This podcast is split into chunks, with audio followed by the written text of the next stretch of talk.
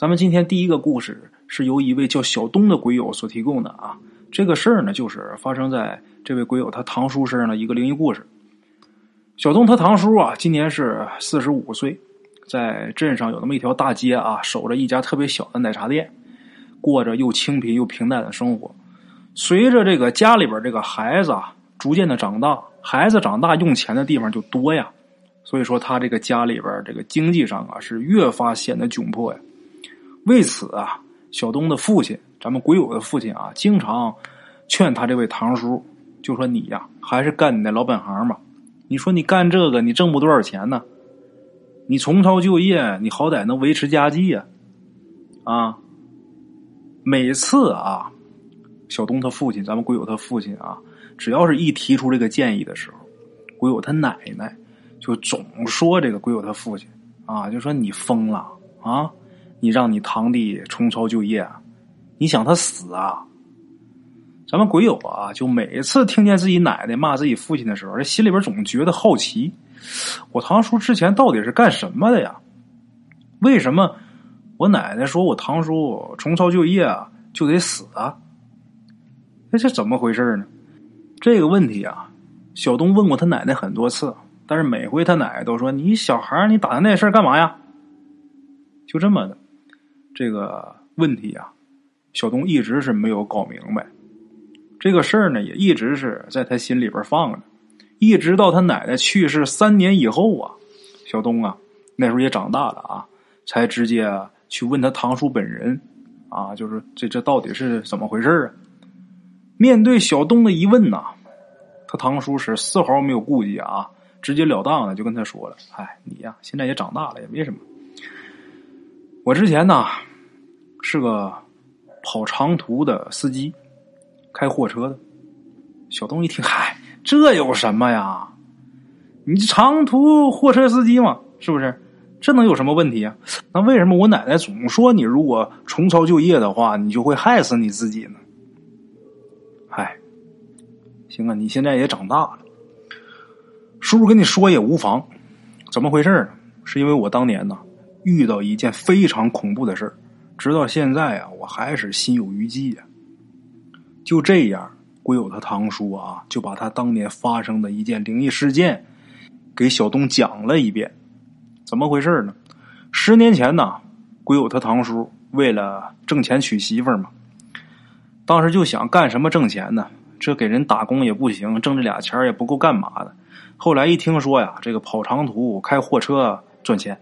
啊，这个狠下心呐，跟别人借钱买了一辆大货车跑长途。由于啊，鬼友他堂叔他呃干活啊很勤快，而且这个反应啊也比较灵活，这人比较机灵，因此就很多货主啊都非常喜欢照顾他生意。话说有这么一年夏天呢，有一位香港的老板，因为当时是一时疏忽啊，所以说这货赶得很急。需要以最快的速度啊，把这货送到目的地。那么说，对于长期跑长途的人来说呀，最快的速度那就意味着必须要跑夜车。这个大伙也知道，好多这个跑长途的啊，由于疲劳驾驶啊，出事的很多。那为了什么呀？就是为了挣命赶时间啊，为了赚钱。不提倡这样啊，还是要以安全为主啊。这个一想到啊，呃。人家着急得跑夜车，这个对本来就年富力强的鬼友的堂叔来说啊，就根本不算什么事儿。可是呢，鬼友他堂叔的妈妈听了这事儿之后啊，立马就反对了，就说：“不行，你这活别干了。”那为什么不干呢？现在是农历七月份呐，你没想想吗？现在百鬼夜行啊，你要开夜车的话，很容易出问题的。嗨妈！这都什么年代了，您还信这个呢？人家香港老板给了双倍价钱，这活我要是不干的话，这钱可就掉别人兜里了啊！谁跟钱有仇啊？这时候他妈说呀：“你行啊，你钱事儿大还是命事儿大？你自己心里没数吗？”嗨，妈，你不用担心，不用怕啊！我开车一直都很小心，你又不是不知道，您放心吧啊！就这么的，大伙都知道，尽管啊。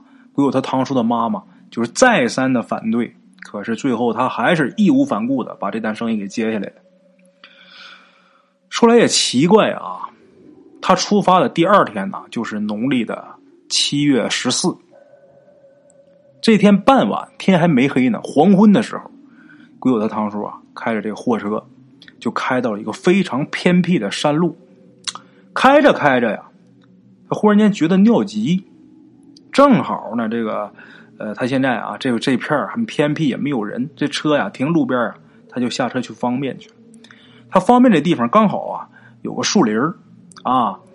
等解决完之后啊，正要回车上，可就在这时候啊。有那么一只兔子，这兔子好像是受惊了似的啊，从鬼友的汤叔的脚边啊，噌就跑过去了，就往这树林深处跑去了。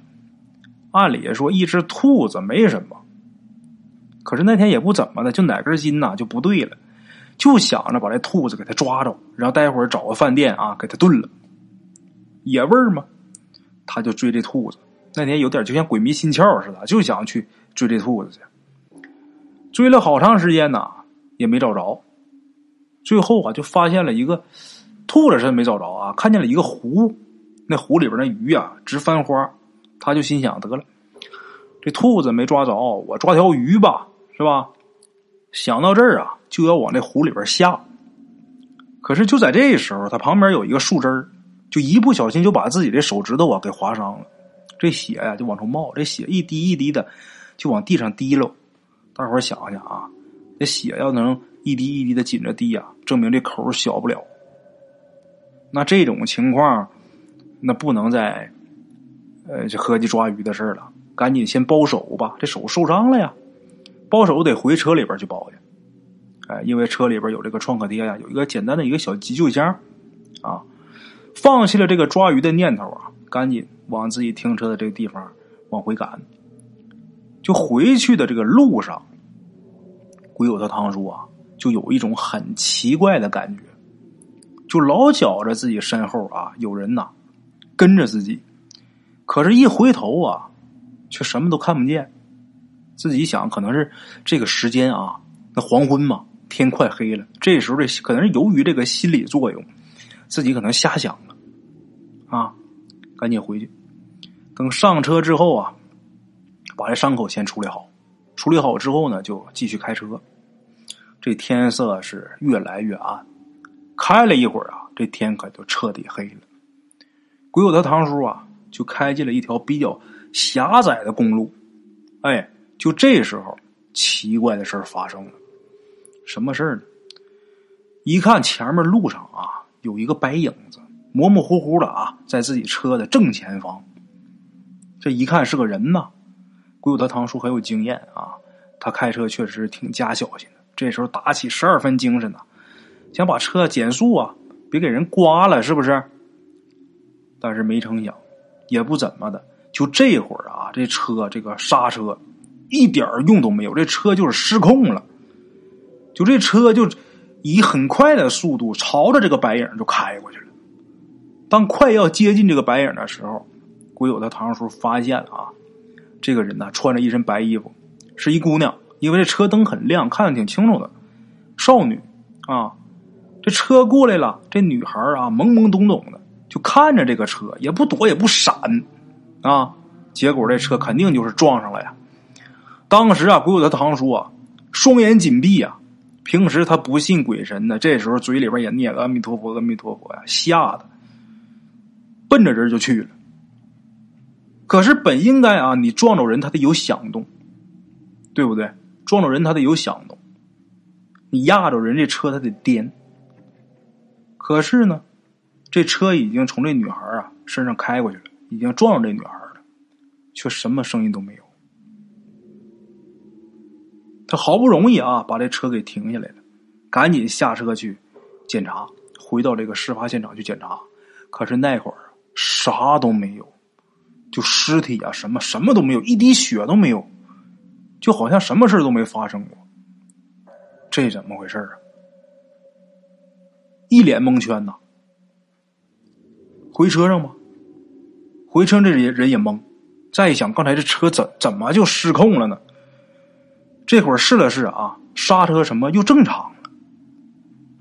这心就开始砰砰跳了。我刚才出幻觉了吗？想是想，这人缓了好半天，挂档要走。挂档要走的时候，这个老司机啊，习惯性的得看一眼这个这个后视镜啊，看一眼这个反光镜啊，看后面有没有车来。你就没有车的时候也愿意看一眼，一般老司机都有这习惯。他也是看了一眼反光镜，结果这一眼他就看明白是怎么回事这个反光镜里边那个女孩还在刚才那个地方。刚才他可下车了，什么都没有。这会儿这女孩又很诡异的出现在这个反光镜里边那这除了是鬼没别的了。这回知道了，这准是啊！再一想自己妈说现在七月份，百鬼夜行，想想这心就提到嗓子眼儿了，真害怕。第一次遇着这个事儿，而且今天呢，这一下午到现在啊，这天都黑透了，就觉得这不对劲儿，好像冥冥之中啊要有点什么事儿。再一看这女孩，炸着胆子再一看这女孩还在这个反光镜里边，而且回头盯着他的车。完了，这下人毛了。他如果当时去送货的话，可能还得跑个五六天。这会儿他想，我不敢跑了，我回家吧，回家近。人在恐惧的时候啊，他比比较喜欢，就是去自己熟悉的地方，他喜欢回家里边。他在家里边有安全感，就这么就决定这活我不干了，我回家。开车往回返，回去这路上他这车开的就飞快，但是不管他开的怎么快啊，这女的始终在他这个反光镜上，人真吓坏了。好不容易回到家，鬼友的堂叔啊，马上就回自己房间。衣服鞋一脱呀，就躺到自己的床上了。自己这床他最熟悉啊，这个地方是最有安全感的地方。躺到床上之后啊，那就把这被拽起来，蒙头大睡，就开始睡觉。连着开这么长时间，他可没休息啊。他妈一看这怎么回来呀？啊，就叫他起来吃饭。叫他吃饭，他也不理，就是睡。他这种做法啊，就是很显然的，就是希望通过这种消极的方式啊。来躲那只鬼的跟踪，其实哪有那么简单的这种事儿？你要是既然你被跟上了，你要是不采取什么措施的话，那鬼肯定不会离开你。哎，这个这总听故事的或者明白点的，就都都知道。但是他从来不信这些事儿，他根本就不明白这些事儿，就想我就躲躲被里就没事了。那哪有那么简单的？睡迷迷糊糊的时候啊，他突然间就感觉自己呼吸有点困难。这全身呢就没办法动弹，好不容易睁开眼睛，他就发现啊，他床边啊站着一个穿白衣服的女孩，就他后视镜里那个，一直跟他跟回来了。这会儿啊，就用非常恶毒的眼神啊，死死的盯着自己呀，啊，害怕呀，这一惊，哎呀，醒过来了，环顾一下四周，没看见这女孩。啊，刚才我是做梦啊，我做梦啊，就是做梦，我心里太紧张了。这这这没有鬼，没有鬼，就自己安慰自己，那玩意儿有啥用啊？接下来好几天，他就是不断的啊，感觉到这个鬼啊总在自己身后。可是他回头看的时候，这女孩啊唰一下就消失，还不是说回头看什么都没有，是就刚消失。比方说这衣服的裙摆呀什么的，还好像能看见似的，还让你看着点还让你看不全。哎呦，这可把自己给折磨坏了。他妈呢，很快就发现啊自己儿子有问题，就问他：“大伟啊，你怎么了？你怎么一天怎么神经兮兮的呢？”这时候他也没跟他妈说，他怕把他妈吓着。啊，没事儿。这当妈的说：“那你怎么这样呢？”他说：“还没事就是我我这两天有点累了，累了，精神精神状态不好。”啊，这么一说呀，当妈的这个疑心也就放下了。但是俗话有云：“这纸永远是包不住火的呀。”啊，有这么一天下午，鬼友他堂叔的堂哥，也就是咱们鬼友他爸啊，抱着鬼友。小东，小东当时是三岁，抱着他来他堂叔家。一开始啊，这个小东啊，在他堂叔的妈妈的怀里边啊，那玩的很开心，笑的很高兴。可是他堂叔啊，从自己房间出来，小东一立马，这孩子哇就哭了。哎呦，给他堂叔妈妈吓一跳啊！就说你怎么了？怎么了？这是孩子啊？怎怎么了？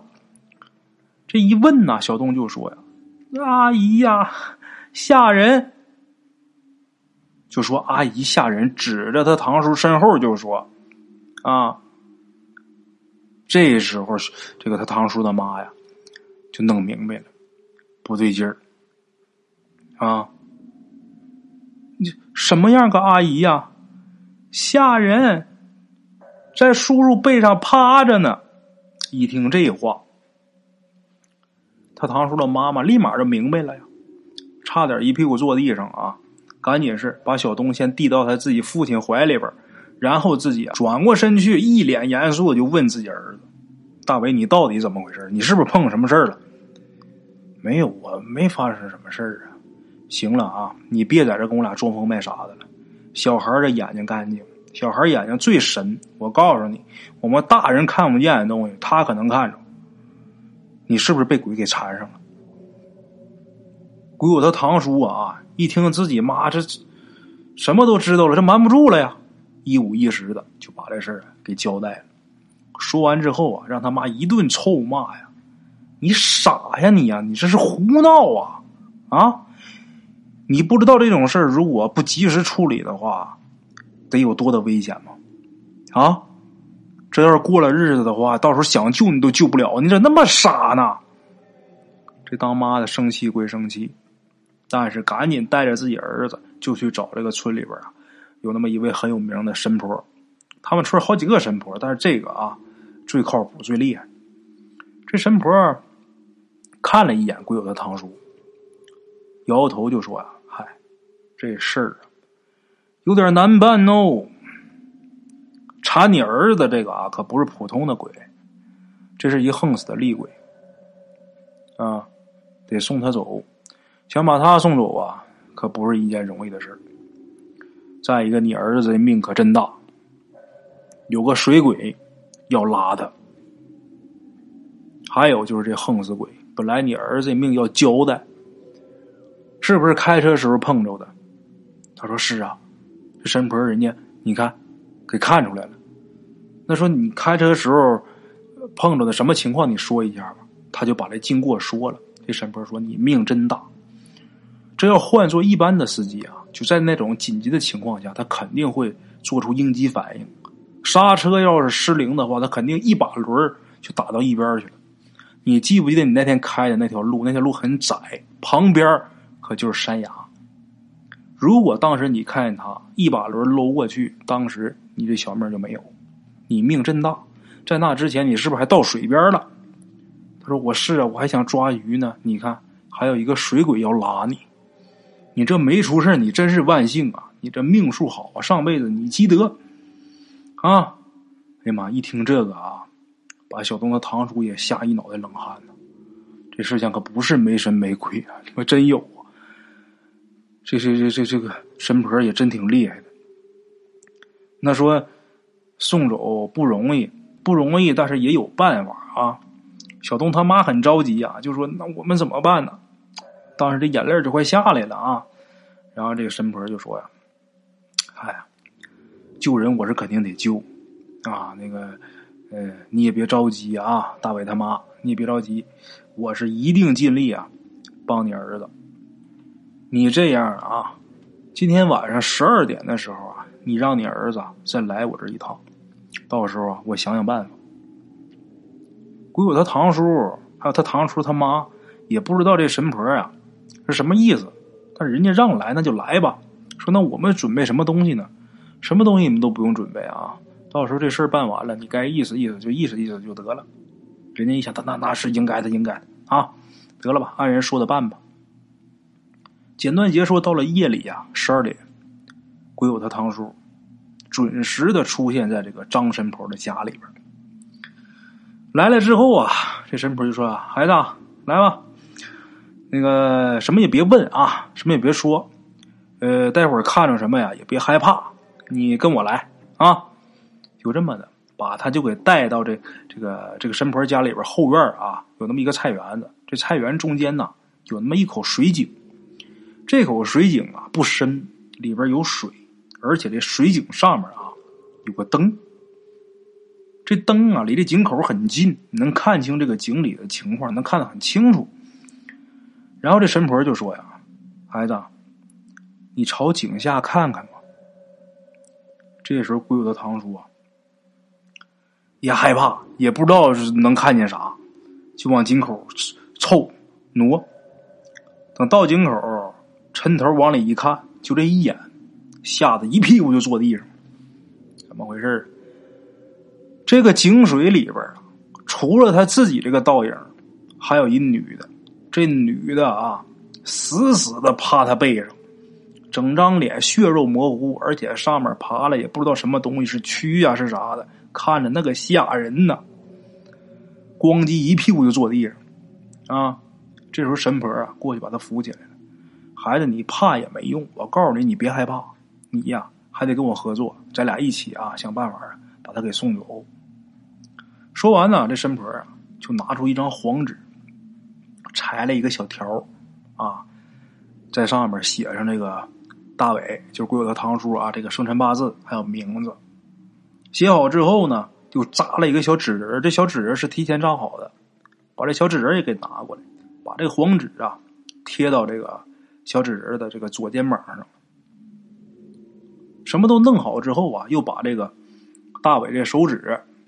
给划破了，流血呀，滴出来之后往这个黄纸上一抹，最后又弄了几根头发，把他这几根头发呀放到这个纸这个头上了，拿这胶带粘上去的，啊，然后这个地上又铺了好多糯米，让他躺那个糯米上，躺在糯米上之后啊，拿那小小人啊搁他身上转几圈，然后这神婆就说呀：“你在这躺着别动啊。”这神婆就走了，出去了，去哪儿了呢？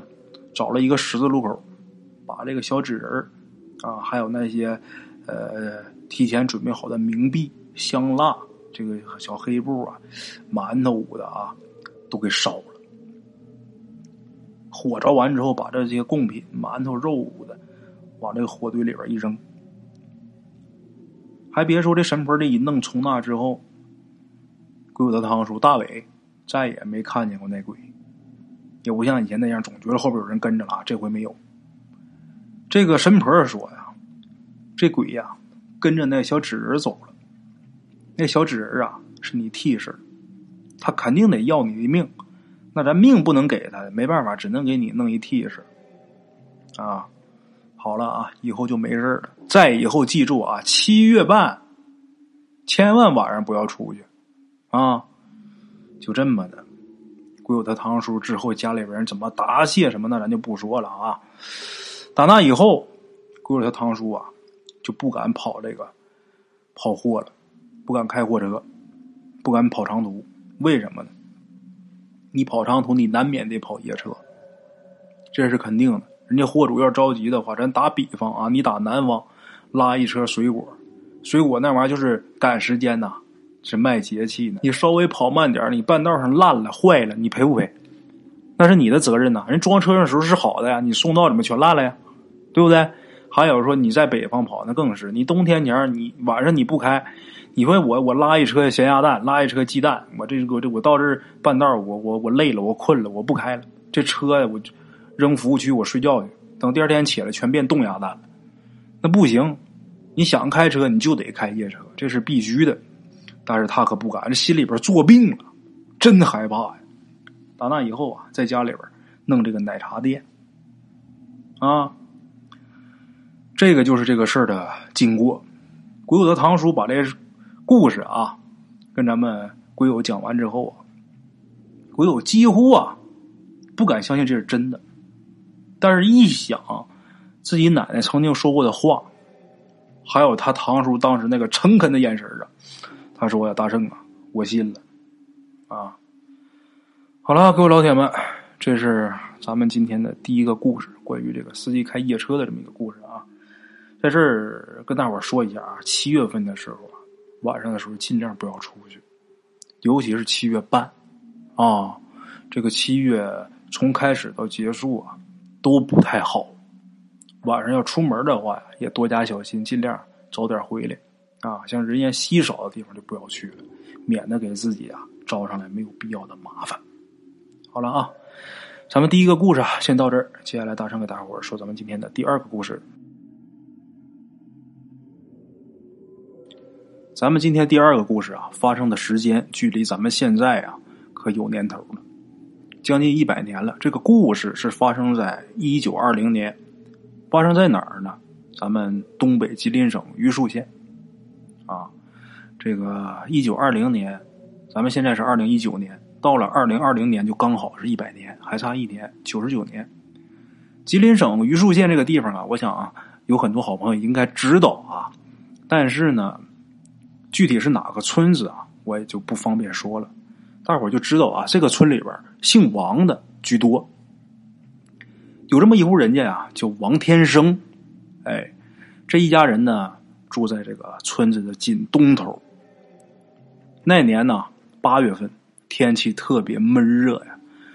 那过去那年头不像现在有个电风扇，是不是家家有淋浴？呃，有个空调捂的。那时候可什么都没有啊，热了就拿扇子就扇风。八月的时候闷热呀，人不愿意在这屋里边待着。晚上七点多钟，这天刚蒙蒙黑的时候，这王天生啊去这屋外边乘凉去。那会儿是最舒服的时候啊。乘凉的时候就发现啊，离自己不远那个苞米站子，就是打的那个苞米墩子啊，囤苞米的，就发现那个苞米帐子根儿那块有一个活物。离远看以为这是个猫呢。等走到近前一看呢，是一只四脚朝天，这嘴巴啊黝黑黝黑的一只黄鼠狼，黄皮子。这会儿这黄皮子啊四脚朝天，这四个小脚啊微微的抖动，但是这身子一动不动。这王天生一看这个情景就知道，长辈们跟他说过呀，老年间就净这个事儿啊。一般来说，这个得道的这个黄仙儿啊。他如果这个姿势，那是在密人。大伙记住啊，看见黄鼠狼，如果这个造型，那就是黄鼠狼密人呢。黄鼠狼密人是想通过人的这个嘴呀，说出他的想法。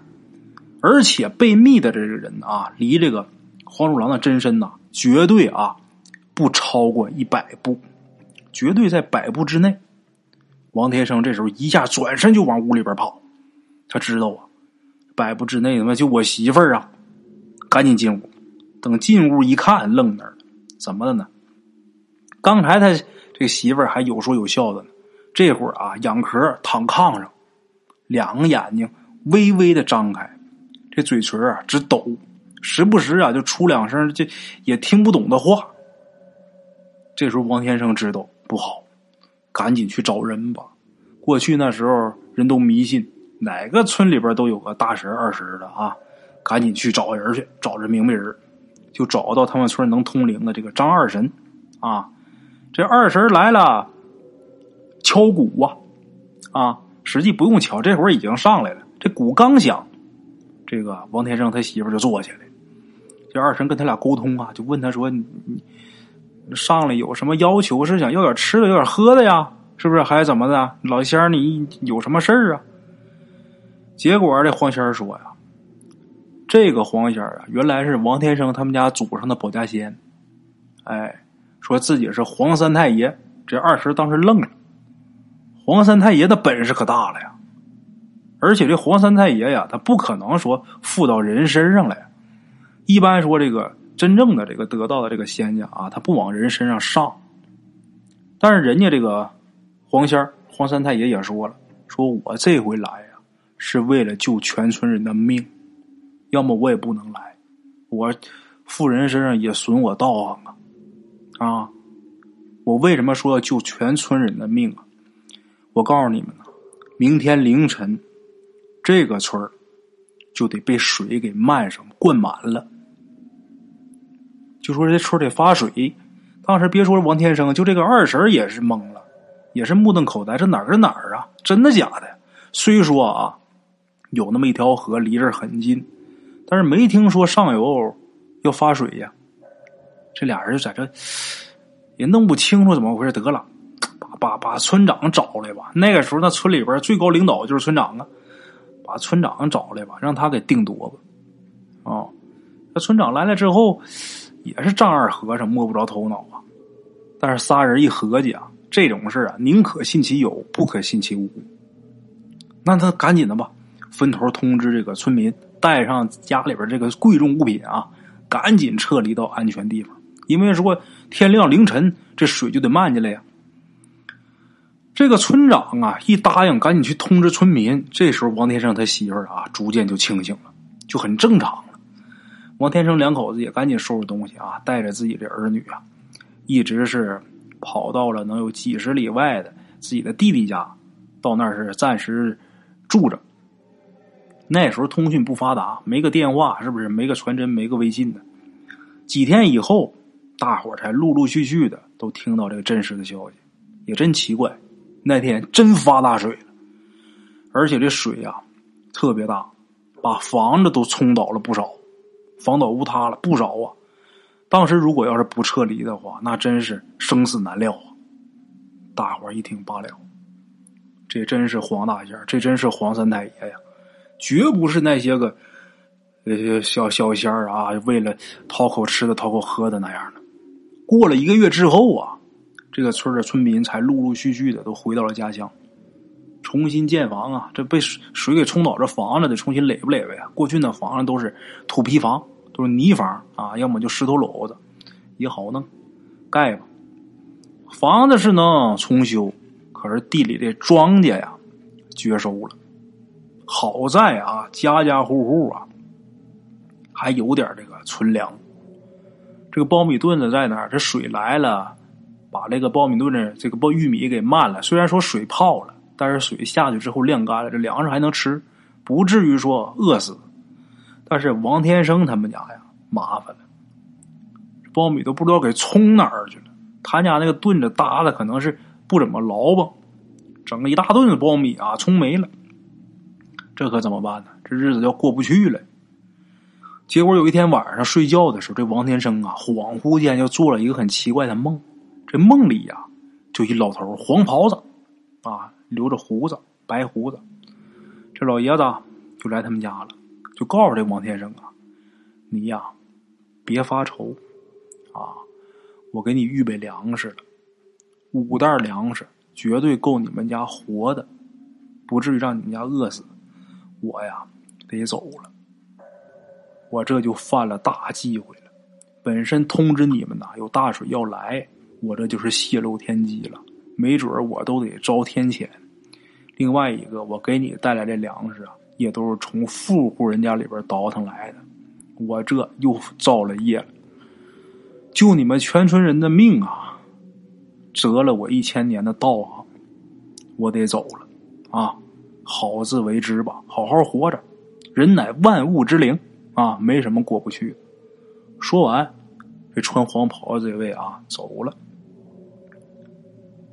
他走完之后，这王天生啊就醒了。醒之后，就首先就想着我赶紧到屋外看呐。结果一到屋外，自己家这个台阶上啊，整整的啊五大麻袋粮食，满满当当的。哎呦，这下可得了救。当时这些个村民呐，都感谢这个。黄大仙没他，现在这不定怎么回事，也许这全家都死绝了呀，都很虔诚啊，都都都很信这个黄大仙那王天生更别说了，不但救了一家人的命，还给粮食。就这么的，这个王天生啊，在离自己家不远的那地方啊，自己花钱就盖了一个黄仙庙。这庙不大，但是这个村民啊都来上供来，每年的大年初一。必须得给这个黄三太爷呀上大供，就是村里边再难的那个年头啊，也得挤出点粮食给这个黄三太爷。啊，这个后来这黄三太爷也倒是没有显过灵，但是这个事儿确实是有。在文革的时候啊，好多这个呃红红卫兵啊，立四新破四旧的时候就想砸这庙，当时村里边好多个老人呐，那都手拄着棍儿，那围着里三层外三层的啊！你们这帮小子咋这么操的？谁敢动那庙，今天腿儿给你们砸折！那红卫兵那咋呼的挺欢，一看这真犯了众怒了，而且那都自己爷爷爹啥的，得了吧，咋动手啊？拉倒吧，就这么的。这黄仙庙到现在也没人动，现在还有啊。好了，各位老铁们，这是今天大圣给大家带来的第二个故事啊。故事说完之后，每天固定的 给大伙说风水。今天接着讲阳宅十二煞。今天呢，咱们要说的这个煞局叫河煞。哎，屋外的这个地理环境啊，对风水是有极大的影响的。风水，风水，顾名思义，上好的风水啊，一定要有风有水，风调雨顺，这个是肯定的。然而，并不是所有的水啊都是有利的。这个水太盛啊，太盛则折，太虚则泄。哎，这房屋附近呐，如果有河流的话，大家一定要注意看。这河流的水速，如果说太快，或者说波涛汹涌啊，或者说一潭死水，这个对房屋都是不利的。除了这个流速，河流的走势也是至关重要的。有一种特殊的情况啊，这个道理和之前讲过这个路煞是极为接近的，但是这种情况啊是由这个江河引起的，这个就就河煞，就是咱们今天要说的这个，这个。我不知道大伙儿对九曲水这三个字啊了不了解？这个九曲水啊，曲是弯曲的那个曲啊，九曲水是这个风水风水上极好的一种情形，是指这个弯弯曲曲的流速也适中的这个河流段。就例如这个钱塘江在杭州的那一部分啊，就叫九曲水。这个九曲水呀，也并不是十全十美的。它也会对附近啊有的地方产生不利的影响。咱们这么说啊，这河煞呀，就是指这个河流啊某个部分呈这个 L 字形，这河到这一拐弯啊，这个 L 字形拐弯这个这个地方，如果说直冲自己的这个房屋的大门或者窗户，这就形成煞局了，形成这个河煞了啊。所以说，大伙在选房看房的时候啊，不要一味的图这个河景啊、江景啊，一定要注意这个河是否是形成了河煞。如果没有形成河煞的话，当然你靠着水柱是有好处的。呃，大伙注意这个水流的流速，还有这个是不是死水啊，都仔细看一看，避免给自己造成不必要的麻烦。好了啊，今天呢，咱们就说到这儿。